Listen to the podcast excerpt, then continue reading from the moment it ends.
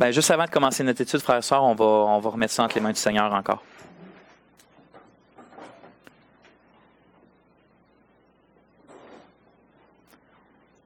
Ta grandeur, Seigneur, est trop grande pour qu'on puisse en percevoir euh, un infime parti.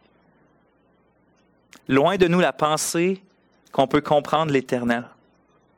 Mais loin de nous la pensée, Seigneur, qu'on ne peut pas réellement te connaître. La vie éternelle, c'est de te connaître toi, le seul vrai Dieu, celui que tu as envoyé dans le monde, Jésus-Christ, ton Fils. Et Seigneur, nous voulons te connaître.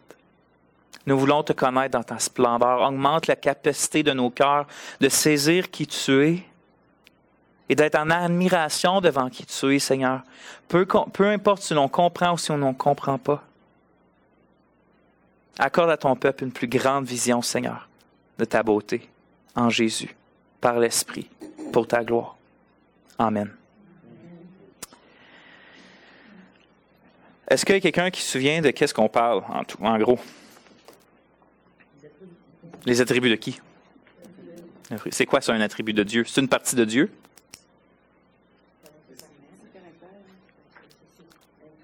Ah. Hmm. Hmm. Est-ce qu'on peut diviser Dieu en genre de pointe de tarte?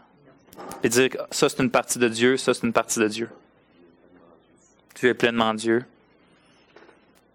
Amen, OK.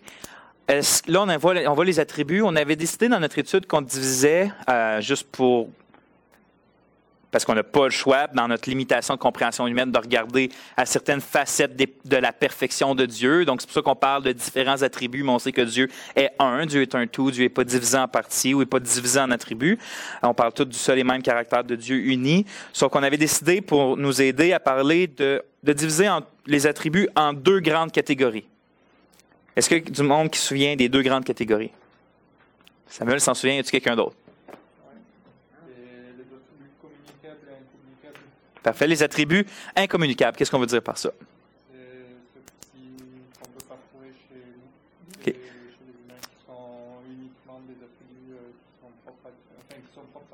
Ouais, c'est ça. C'est les attributs, en fait, parce que, en fait, tout ce que Dieu est, il n'y a personne d'autre qui peut l'avoir. Fait il n'y a pas vraiment des attributs qui sont euh, il n'y a pas vraiment des attributs que Dieu partage pleinement avec nous. Parce que même si, par exemple, Dieu est amour, puis que nous, dans une certaine mesure, on peut aimer, mais on peut jamais aimer comme Dieu, par exemple. Sauf que oui, ce que notre frère vient de dire, et c'est comme ça qu'on l'avait présenté, où il y a des attributs tellement éloignés de notre expérience humaine, tellement uniques à Dieu qu'on veut dire qu'ils sont incommunicables. On avait parlé jusqu'à maintenant de deux.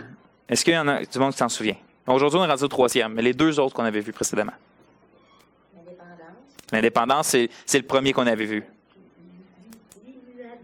L'immuabilité, de ça. L'indépendance, le fait que Dieu existe par lui-même, n'a besoin de rien ni de personne à aucun moment de son existence. Et l'immuabilité du Dieu, littéralement, du fait que Dieu ne change jamais dans son être, son caractère, ses plans et ses promesses. Ça va jusqu'à là? que c'est un mini rappel, mais ça va? Aujourd'hui, on va voir un troisième attribut incommunicable. Et c'est celui de, à la page 157, tout le monde est là? Point 3, troisième attribut incommunicable, l'éternité. L'éternité de Dieu. Tu l'as eu, tu l'avais écrit? Ah, tu l'as lu, toi, en dessous? Ah, tu l'as lu dans ton livre chez vous? Une chance que je ne mets pas juste que dans ton livre. T'aurais pu donner le cours? non, non.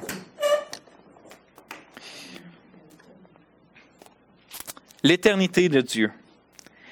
Um, ça a été tough euh, pour moi de réussir à écrire des choses là-dessus parce que je vous euh, avertis d'avance, on va finir de parler, pas aujourd'hui, l'éternité de Dieu, on va avoir au moins deux classes là-dessus.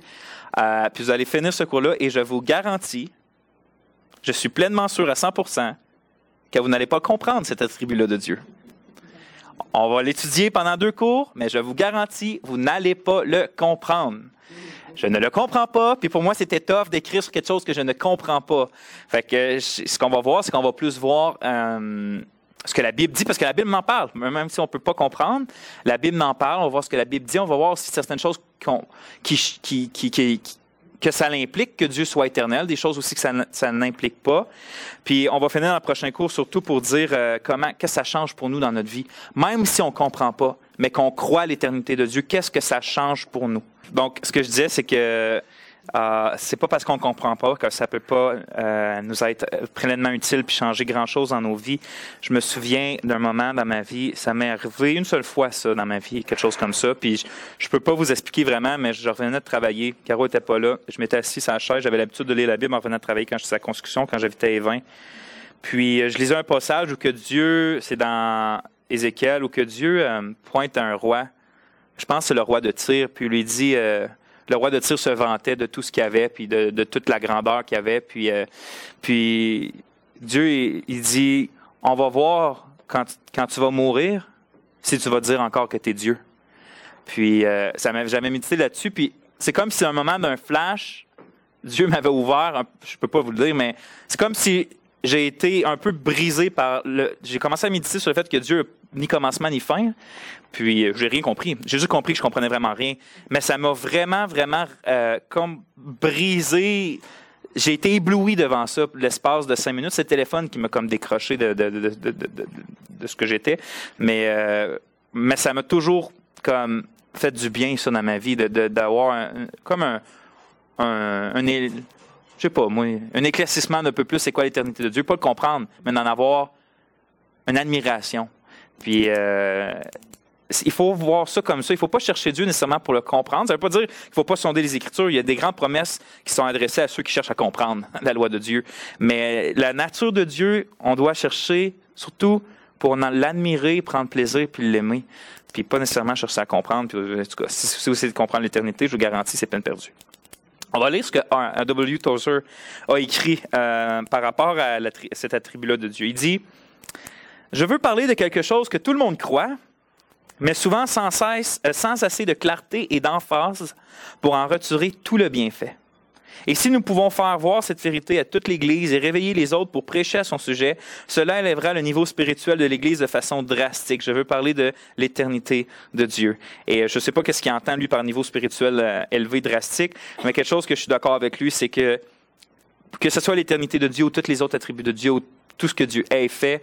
Euh, oui, si on peut avoir une plus grande vision juste et biblique de ça, je crois qu'en même temps, la spiritualité de l'Église, sa maturité puis son amour de Dieu montent en même temps.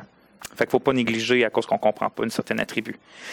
On continue. Traditionnellement, les théologiens parlent de l'infinitude de Dieu comme une perfection de la nature de Dieu. C'est-à-dire que souvent, si vous lisez des, des, livres de théologie, vous allez voir bon les attributs de Dieu. Il va avoir, avant de parler de l'éternité, l'infinitude de Dieu. Tout simplement dit, par ça, ils entendent que Dieu est complètement infini, il n'y a pas de limite par rapport à peu importe quoi.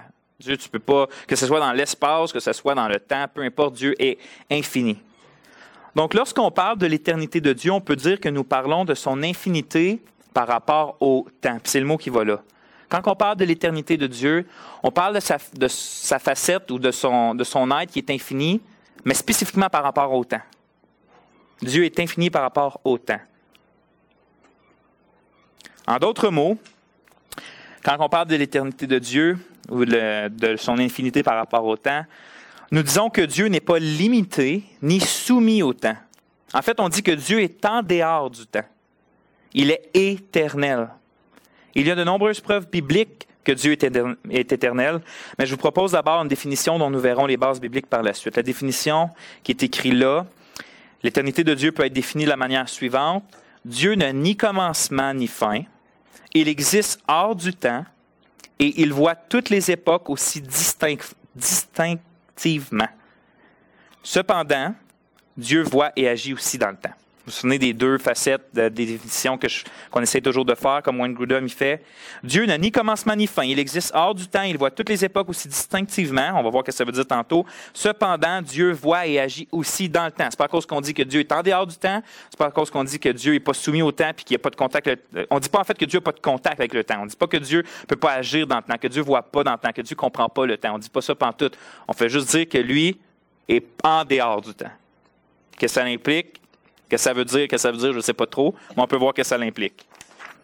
On va virer de page, puis on va voir notre point 3. Le premier point qu'on va voir par rapport à ça, c'est qu'on va montrer les preuves bibliques que Dieu est intemporel dans son être. Intemporel, ça veut dire quoi? Ça veut dire qu'il n'est pas dans le temps.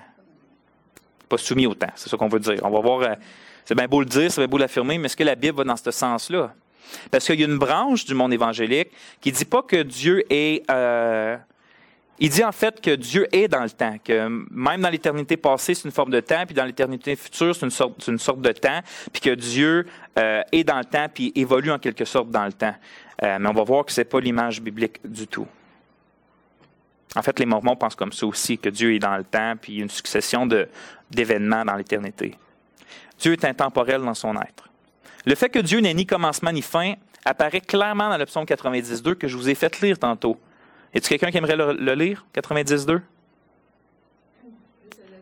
Oui, le rouge, là. Avant que les montagnes soient nées et que tu aies créé la terre et le monde, d'éternité en éternité, tu Ça, c'est clair. Hein? d'éternité, il dit pas juste tu vas être Dieu pour l'éternité ou tu étais Dieu dans l'éternité. Ce verset-là affirme assez clairement, parce qu'il y a du monde qui va dire, par exemple les Mormons, que Dieu a créé un Dieu qui a créé un Dieu, puis ce Dieu-là, oui, il va toujours être comme Dieu pour l'éternité, mais il n'était pas Dieu dans le passé. Mais ce verset-là est assez clair du fait que Dieu est Dieu d'éternité en éternité, ça veut dire dans l'éternité. Il n'y a ni commencement ni fin, c'est assez clair. Abraham évoqua Yahweh dans ces termes. Abraham planta des, euh, planta des tamaris à Beersheba, et là il invoqua le nom de l'Éternel, Dieu de l'éternité. Dieu de l'éternité, Genèse 21, 33. De même, en Job 36, 26, Elihu confesse de manière poétique? Dieu est grand, mais sa grandeur nous échappe. Le nombre de ses années est impénétrable. Puis quelqu'un pourrait dire Ah, OK, ce verset-là, ça veut juste dire que Dieu a tellement d'années c'est pas qu'il est infini, mais il y a tellement d'années que c'est au-dessus de notre capacité à compter. Premièrement, la mathématique fait que c'est pas ça peut pas être au-dessus de notre, manière de compter. On a juste à, rajouter des chiffres. Puis dans le contexte, si quelqu'un va le lire, c'est assez clair que l'auteur veut, veut, pas dire que Dieu a un nombre d'années tellement grand qu'on peut pas compter. C'est plus que son nombre d'années, en fait, est infini. Il n'y en a pas. C'est juste infini, on peut pas le compter parce que c'est infini, tout simplement. C'est juste ça qu'il veut dire dans le contexte, parce qu'il est en train de montrer comment Dieu est incompréhensible dans tout ce qu'il est. Je vous invite à aller le voir, ce passage-là, si vous voulez. Le livre de, l'Apocalypse aussi parle de Dieu ainsi. Il dit, je suis l'alpha et l'oméga, dit le Seigneur Dieu, celui qui est, qui était et qui vient, le Tout-Puissant. Y a-t-il quelqu'un qui sait ce que ça veut dire alpha et oméga? Qu'est-ce que ça signifie? Oui, mais c'est quoi? OK, oui, merci. C'est ça que ça veut dire.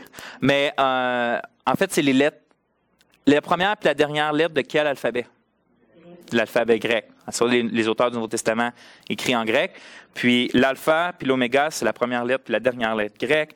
Puis par conséquent, quand Dieu dit qu'il est l'alpha et l'oméga, c'est une façon pour lui de signifier qu'il est le commencement puis la fin de toute chose. Il est le commencement puis la fin de toute chose. Autrement dit, Dieu est avant puis après toute chose. Et toute chose trouve en lui son sens et son existence. Si, si on montre l'existence comme A à B, puis que Dieu dit euh, de A à Z, puis Dieu dit que moi je suis A à Z, ça veut dire que tout trouve juste son sens en lui, puis que rien avant lui, puis que rien après lui, il englobe absolument tout. Ailleurs, on voit aussi, on est juste en, en train de voir les preuves bibliques qui, qui vont dans le sens du fait que Dieu est éternel. L'utilisation inattendue du temps présent. Le temps présent, c'est important, parce que c'est le temps de verbe que Jésus va utiliser. L'utilisation inattendue du temps présent par Jésus quand il répond à ses adversaires juifs implique une existence continue. Jésus va dire, Jésus leur dit, en vérité, en vérité, je vous le dis, avant qu'Abraham fût, je suis. Puis le temps de verbe là, c'est vraiment je comprends que les Juifs l'ont pas. Ben, il aurait dû le comprendre parce que c'est l'utilisation que Dieu fait dans Exode en parlant de son nom. Mais le, temps de verbe, c'est comme je suis, c'est-à-dire j'existe constamment. J'existe tout simplement. Une action continue qui n'arrête pas. C'est ça le temps de verbe. Comme je viens de dire, cette déclaration renvoie de manière assez explicite au nom de Dieu dans Exode 3.14, où que Yahweh va dire, va se présenter à, à Moïse, va dire Je suis celui qui suis plus tard, celui qui s'appelle Je suis m'a envoyé vers vous. C'est quoi ton nom, Dieu? Yahweh, je suis. Je suis celui qui suis. C'est ça mon nom. Je suis. J'existe constamment. J'existe tout seul. Comme on l'a vu plusieurs fois, ce nom évoque, le nom je suis évoque une existence continue et éternelle. Dieu est l'éternel je suis, l'éternel qui existe, celui qui existe éternellement dans le fond. Hmm. Il n'est donc pas surprenant, la petite note, c'est juste une petite note euh, d'information que Plusieurs de nos traductions françaises, dont la seconde, euh, pour traduire Yahweh, ont décidé d'utiliser le mot éternel. Comme dans notre second, souvent 79, que moi puis Gérard, on utilise en haut, puis Samuel aussi, puis Kevin aussi, en fait, quand il prêche. C'est constamment, à chaque fois que vous allez voir l'éternel dans l'Ancien Testament, c'est la traduction de Yahweh. Euh, les Bibles anglaises utilisent souvent Lord, Seigneur, en lettres majuscules, pour indiquer à chaque fois c'est écrit euh, Yahweh. Mais les traducteurs français, les Français ont trouvé ça bon de dire, ben, Yahweh veut dire qu'il existe éternellement, qu'il existe par lui-même, donc on a décidé de le traduire par l'éternel. Puis je trouve que c'est une bonne traduction, je trouve ça le fun. Je trouve que c'est une richesse un peu de la Bible française d'avoir cette expression-là. Le fait que Dieu n'ait jamais commencé à exister est tout aussi clair par le fait qu'il a créé toutes choses. Dès les premiers mots de la Bible, il semble que l'Esprit Saint a voulu mettre ça au clair. L'Esprit Saint a voulu mettre deux, deux catégories direct les premiers mots de la Bible. Il y a la gang des créés, la gang des choses créées, puis de l'autre côté, il y a Dieu. Puis on voit, on lit ça, direct les premiers mots de la Bible en Genèse 1.1, c'est au commencement, Dieu créa. Au commencement, Dieu créa. L'expression au commencement, ça fait référence à quoi dans le contexte? absolument toute la création. Donc au commencement, qu'est-ce que Dieu a fait? Il a absolument tout créé. Alors qu'il n'y avait encore rien de créé, aucun ange ou homme ou particule ou atome ou quoi que ce soit qui existait, Dieu, lui, existait tout simplement avant ça. On pourrait voir Jean 1.1, euh, on pourrait voir euh, Colossiens 1.16, on pourrait voir Hébreu 1 aussi. Tous ces passages-là nous montrent que c'est Dieu, le Christ, qui a tout créé. Puis même en fait, si vous voulez avoir un exercice facile avec, euh, avec les témoins de Jéhovah, si, vous ne voulez pas rentrer dans des gros débats théologiques, puis ils viennent vous voir, euh, qui cognent à votre porte, puis euh, vous n'avez pas besoin de connaître le grec. Vous, pouvez même utiliser leur propre Bible. Vous allez dans Jean 1, puis euh, regardez bien, je vais vous le lire. Vous pouvez vous servir de... Parce qu'eux, ils ne croient pas que Jésus est, le Créateur, évidemment. Ils croient que Jésus est la première de toutes les créatures, puis qu'ensuite, au travers de lui, tout est créé. Mais ça ne marche pas, regardez bien.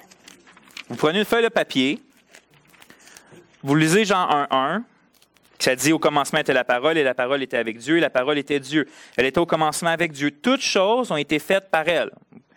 Et rien de ce qui a été fait n'a été fait sans elle, la parole, c'est-à-dire Jésus.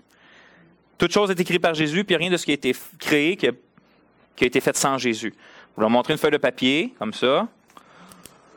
Puis là, vous leur dites, vous dessinez un carré comme ça. Puis là, tu dis, ça ici, c'est tout ce qui existe. Absolument tout ce qui existe est là-dedans, dans ce carré-là. Puis tout ce qui existe est séparé en deux côtés.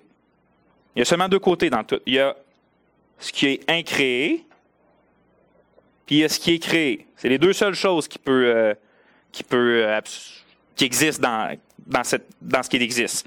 Puis là, tu dis, tu prends un pion, puis tu dis, Dieu, il est où là-dedans? Ben, Dieu est ici. Ils vont, vont le mettre le Dieu là.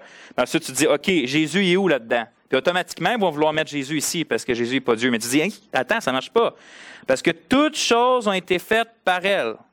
Et rien de ce qui a été fait n'a été fait sans elle. Fait que dans la catégorie de tout ce qui est créé ici, ça a été fait par qui ça? Par Jésus. OK? Il n'y a rien qui a été fait là.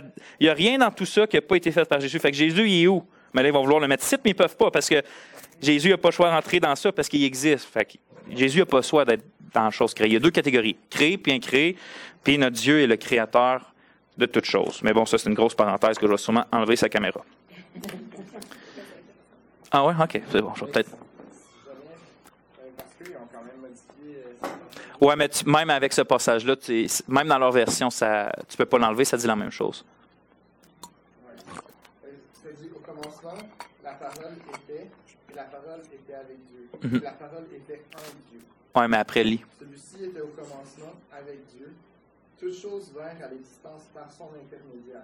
Et en dehors de lui, quand même, une chose venait à l'existence. Mhm. Mais il n'y a, rien a rien en dehors de lui qui, est venu à l'existence. Fait que dans la catégorie de venu à l'existence, donc tu as une catégorie, c'est tout ce qui est venu à l'existence. Il n'y a rien dans ça qui n'est pas venu par lui. Fait automatiquement, même dans leur version trafiquée, ça n'a pas le choix que Jésus est en dehors de ce qui est venu à l'existence. Mais bon, parenthèse fermée, notre point, c'est que Dieu a créé absolument toutes choses. Donc, à la page 159, il est intéressant de savoir que l'étude de la physique nous apprend que la matière, le temps et l'espace qui composent notre univers, hein, c'est ces trois choses-là, la matière, le temps et l'espace, doivent tous apparaître en même temps. Puisque le temps, hein, nous, le temps, là, c'est un concept qu'on utilise pour parler d'une succession de choses. le temps, c'est comme, à cause que la matière puis l'espace, ça a un mouvement, ça bouge. Nous, on bouge, c'est, le soleil bouge. Le mouvement de tout ça, nous, on appelle ça le temps, quand ça, ça bouge, c'est cette chose-là. C'est ce qu'on appelle le temps. Donc, s'il n'y a pas de matière et d'espace, il ne peut pas non plus avoir de temps. Parce que le temps, c'est le mouvement de ces choses-là. Fait que ces trois choses-là, tous les scientifiques le savent, toute la, physique le dit, ça doit apparaître en même temps.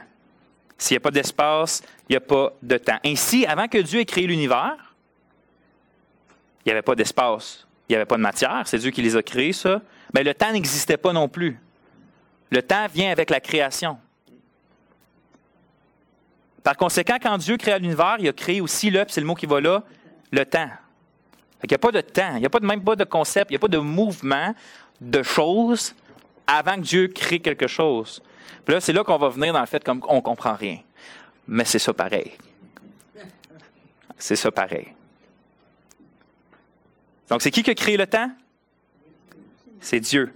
Quand Dieu commençait à créer l'univers, le temps a commencé. Puis c'est alors qu'a commencé une, succession de mouvements et d'événements. C'est juste quand Dieu a commencé à créer des choses que là, il y a eu des successions de choses qu'on appelle le temps. Mais avant que l'univers et le temps ne viennent à l'existence, Dieu lui a toujours existé sans commencement et sans être influencé par le temps.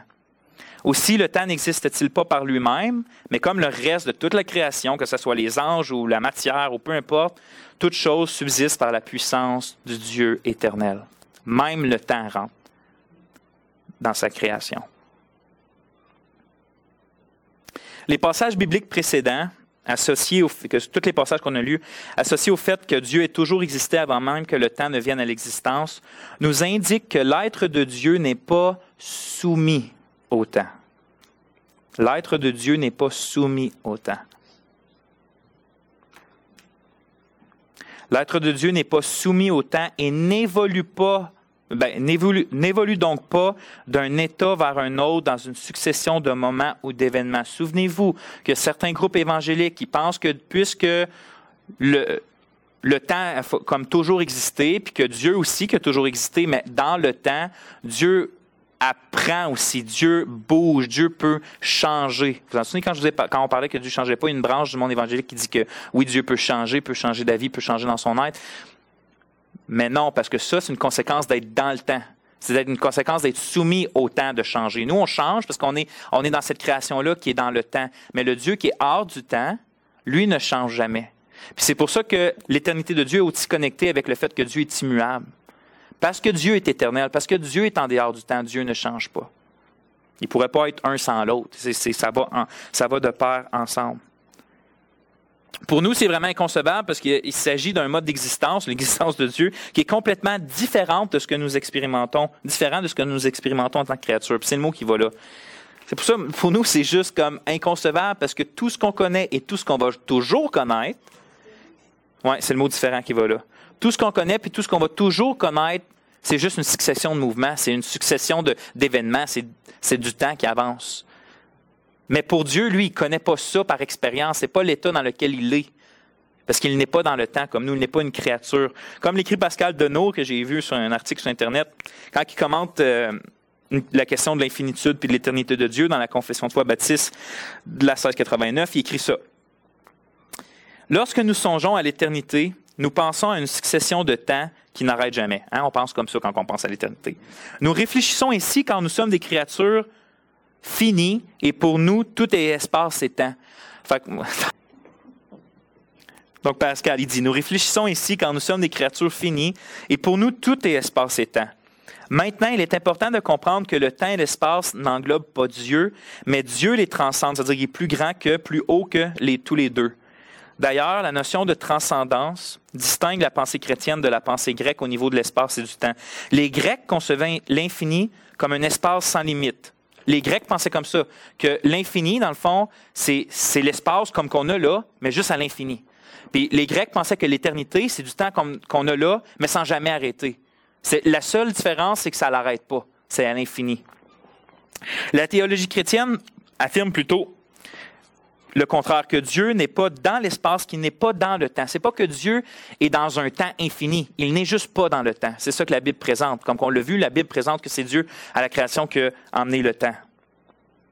Lorsque nous confessons que Dieu est éternel, nous ne voulons pas dire qu'il dure toujours, mais qu'il est atemporel ou intemporel. Ça veut dire que quand on dit que Dieu est éternel, il est au-dessus du temps.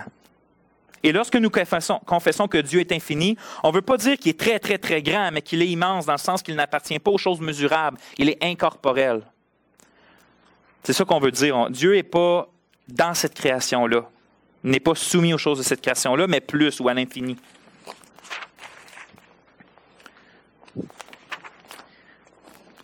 Maintenant, on va voir une partie qui me foule le cerveau. OK? C'est bien beau savoir que Dieu est en dehors c'est un concept dans notre tête, puis tout, mais ça commence à changer quelque chose dans la façon qu'on voit Dieu. 3b. On voit Dieu voit toutes les époques aussi distinctivement. Dieu voit toutes les époques aussi distinctivement. Par époque, on parle de passé, présent, futur.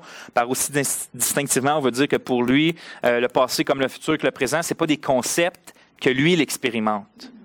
Parce que ça, c'est dans le temps. Parce que quand tu as une succession de mouvements, des événements qui se passent, ben, inévitablement, tu as un passé, tu peux imaginer, tu as, un futur parce qu'il y a des événements qui vont arriver, puis tu es en train de vivre une succession de mouvements. On est dans le présent. Mais Dieu, en dehors de ces choses-là, je vais vous montrer un dessin la prochaine fois qui nous aide peut-être un peu à comprendre. C'est qu'il voit le passé, puis il voit le présent, puis il voit le futur. Euh, pour lui, ça fait toute partie de son expérience qu'on pourrait dire présente. Mais on va le lire un peu plus, OK? Puisque Dieu est intemporel, cela implique donc qu'il ne voit pas les événements dans le temps comme nous. Dans son expérience à lui, il n'a pas de passé, de présent ou de futur. Pour Dieu lui-même, toute son existence appartient d'une certaine façon au présent.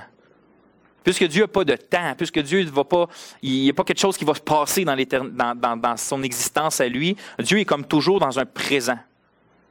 Puis tout est comme présent pour lui. On lit dans le psaume 94, on l'a lu encore tantôt, car mille ans sont comme à tes yeux quand mille ans sont à tes yeux comme le jour d'hier, quand il n'est plus, et comme une veille de la nuit ou dans la nuit. Wayne Grudem commente ça en disant Il nous est parfois difficile de nous souvenir d'événements qui se sont produits il y a plusieurs semaines. Il parle de nous, les humains, plusieurs mois ou plusieurs années. Nous avons un souvenir plus vif des événements récents, mais plus le temps passe, plus notre mémoire nous fait défaut. Même s'il nous était possible de vivre mille ans, puis quelqu'un dans la Bible qui a quasiment vécu mille ans, je pense que c'est en Genèse. 4, je pense, je ne sais plus. Même s'il nous était possible de vivre Milan, nous n'aurions que très peu de souvenirs des événements remontant à plusieurs siècles, et ces souvenirs seraient très vagues. Je veux dire, des fois, j'ai de la misère à me souvenir des affaires qui se passent. Euh... Ce que ma femme me dit il y a une semaine. Puis euh, il y a certaines choses que je me souviens de mon passé, puis oui, les événements marquants, on s'en souvient, mais pour de vrai, le reste, en général, c'est comme ça reste vague, puis plus on vieillit, plus c'est vague, puis on se souvient quasiment juste qu'on se souvient, mais pas vraiment de l'événement en tant que tel. C'est juste qu'à force des années, on se l'est tellement dit qu'on s'en souvenait qu'en tout cas, c'est juste plus qu'on vieillit, plus c'est vague. Mais ici, l'Écriture nous dit que mille ans sont aux yeux de Dieu comme le jour d'hier. Moïse, empruntant le langage de notre expérience humaine pour décrire Dieu, parce que Dieu, il n'oublie pas, mais il, utilise un peu, comme on avait vu, un langage humain de, de jours qui passent pour nous montrer quelque chose de Dieu. Il dit donc, que l'Éternel se souvient en détail des événements d'il y a mille, ans, aussi clairement que si elles s'étaient produites hier. Car mille ans à tes yeux, car mille ans sont à tes yeux comme le jour d'hier. En fait, mille ans sont pour Dieu comme une veille de la nuit, puis ça, c'est une période de trois ou quatre heures une veille de la nuit en, pour eux. les, Hébreux, c'est, ils séparaient la nuit en veille, puis c'est environ 3 ou 4 heures. Grudem, il continue, il dit Après un temps aussi court, 3-4 heures, on se souvient sans difficulté de tous les événements. Eh bien, c'est ainsi que Dieu se souvient des événements d'il y a mille ans. Pour Dieu, c'est toujours frais en lui. C'est pas comme dans le passé, c'est passé ça. Pour lui, dans, sa, dans son expérience incompréhensible, ce qui s'est passé il y a mille ans, c'est comme si ça se passerait là. Ça n'a pas, pas de différence pour lui. Il ne faut pas prendre l'expression mille ans comme littérale. Il faut faire attention dans le sens que Dieu, euh, que, que, cela implique que Dieu oublie les choses après mille et un ans. C'est, c'est pas ça. C'est, une façon. Les, surtout les, les, Hébreux parlent souvent de façon imagée. Euh, même Jésus faisait beaucoup d'hyperbole pour nous aider à comprendre des choses. Il devient donc évident que ce que Moïse euh, dans le fond, le chiffre 1000 désigne plutôt une période aussi longue qu'on peut s'imaginer.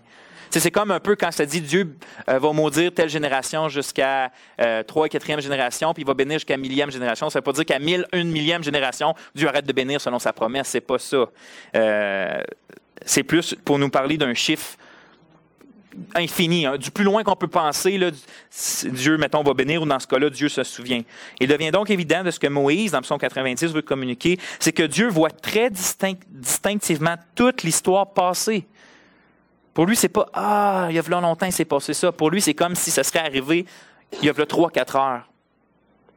Autrement dit, Dieu voit la chute de Satan, Adam et Ève, l'appel d'Abraham, la rencontre avec Moïse dans le buisson ardent, la construction du temple avec Salomon, la naissance du Christ Jésus, la mort de l'apôtre Paul et tous les événements qui se sont produits aussi clairement que s'ils venaient tout juste de se produire. Et il va en garder un souvenir aussi vif pour l'éternité. C'est pour ça que je vous dis que c'est incomprenable. Donc là, on vient de voir l'expression Milan dans l'Ancien Testament. Dans le Nouveau Testament, on voit que l'apôtre Pierre va citer ça. Il va prendre une partie de ce, verset-là, puis il va rajouter quelque chose. En 2 Pierre 3, 8, on lit ça. Mais il est une chose, bien-aimé, que vous ne devez pas, que vous ne devez pas ignorer. Hein? Donc, il ne faut pas ignorer ce qu'on est en train d'étudier. C'est merci, merci Pierre. C'est que devant le Seigneur, un jour est comme mille ans. Ça, c'est comme, il vient de dire un peu, euh, prend une partie du psaume 90, puis après ça, il rajoute son, propre petit grain de sel. pour le Seigneur, devant le Seigneur, un jour est comme mille ans, et mille ans sont comme un jour.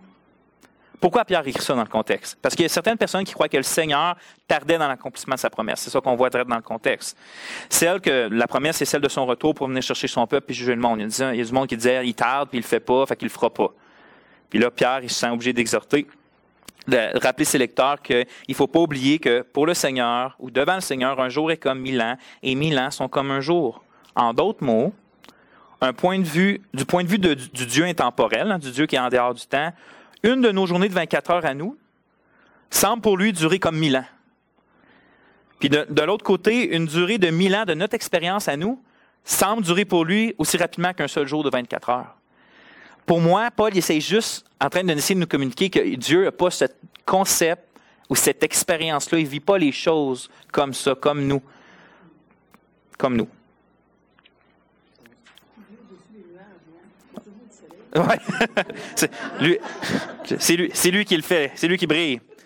Encore une fois, Puisque Milan représente une période aussi longue qu'on peut s'imaginer, hein, c'est pas juste Milan, puis nous pouvons déduire de ce verset que dans l'expérience de Dieu, il n'y a pas de succession de journées ou de temps, mais qu'il vit dans, son, dans un présent ou dans son éternel présent. Dieu vit juste là-dedans. Il y a pas, c'est long, c'est court. Il n'y a pas ça, lui. Il n'y a pas cette notion-là. Il ne connaît pas ça par expérience. Le Christ de Jésus connaît ça dans son humanité, mais Dieu, lui, connaît pas ça par expérience.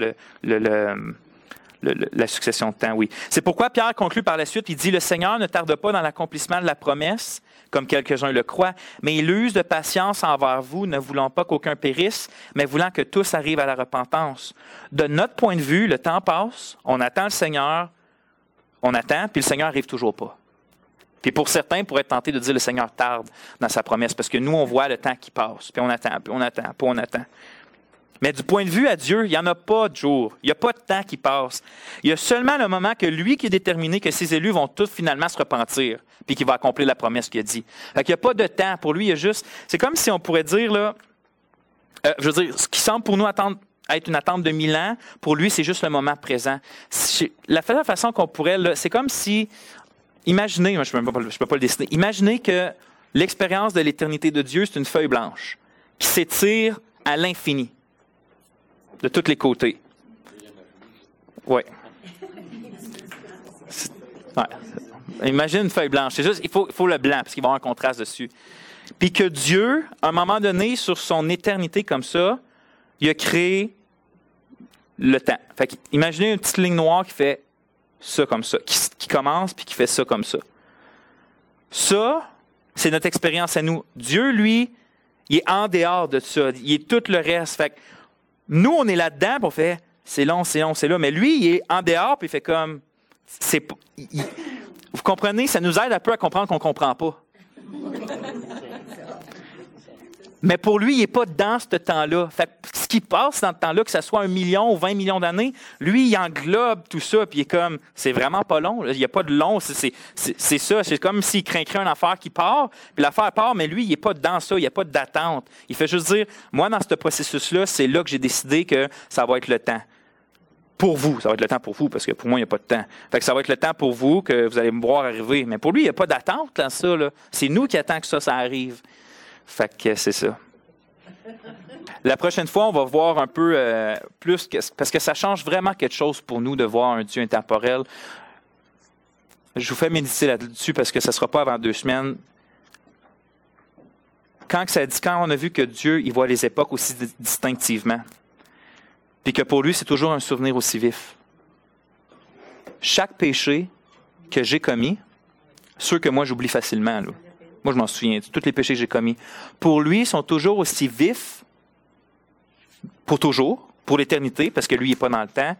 Puis malgré ça, il a décidé, en utilisant un langage humain, de les oublier puis de les jeter au fond de la mer. Fait qu'il m'aime d'un amour éternel, même si pour lui, le souvenir de mon péché est toujours aussi vif comme en face de lui. Ça, moi, en tout cas, quand j'ai pensé à ça hier puis aujourd'hui, je suis comme, la grâce de Dieu est vraiment, puis l'amour que Dieu nous porte est, impensable, impensable. Tu sais, nous, on oublie facilement. Souvent, on dit qu'on pardonne, mais en fait, on a des remords juste à temps qu'on oublie, genre, puis qu'on s'en souvient plus de tout ce que l'autre a fait. Moi, je suis de même. Souvent, je suis comme, genre, euh, ou avec ma femme, tu sais, j'ai fait quelque chose, puis je m'en souviens même plus le lendemain, ou elle a fait quelque chose, je m'en souviens plus. Puis dans le fond, ça crée même du remords dans mon cœur, mais je m'en souviens plus parce que c'est pas des choses réglées.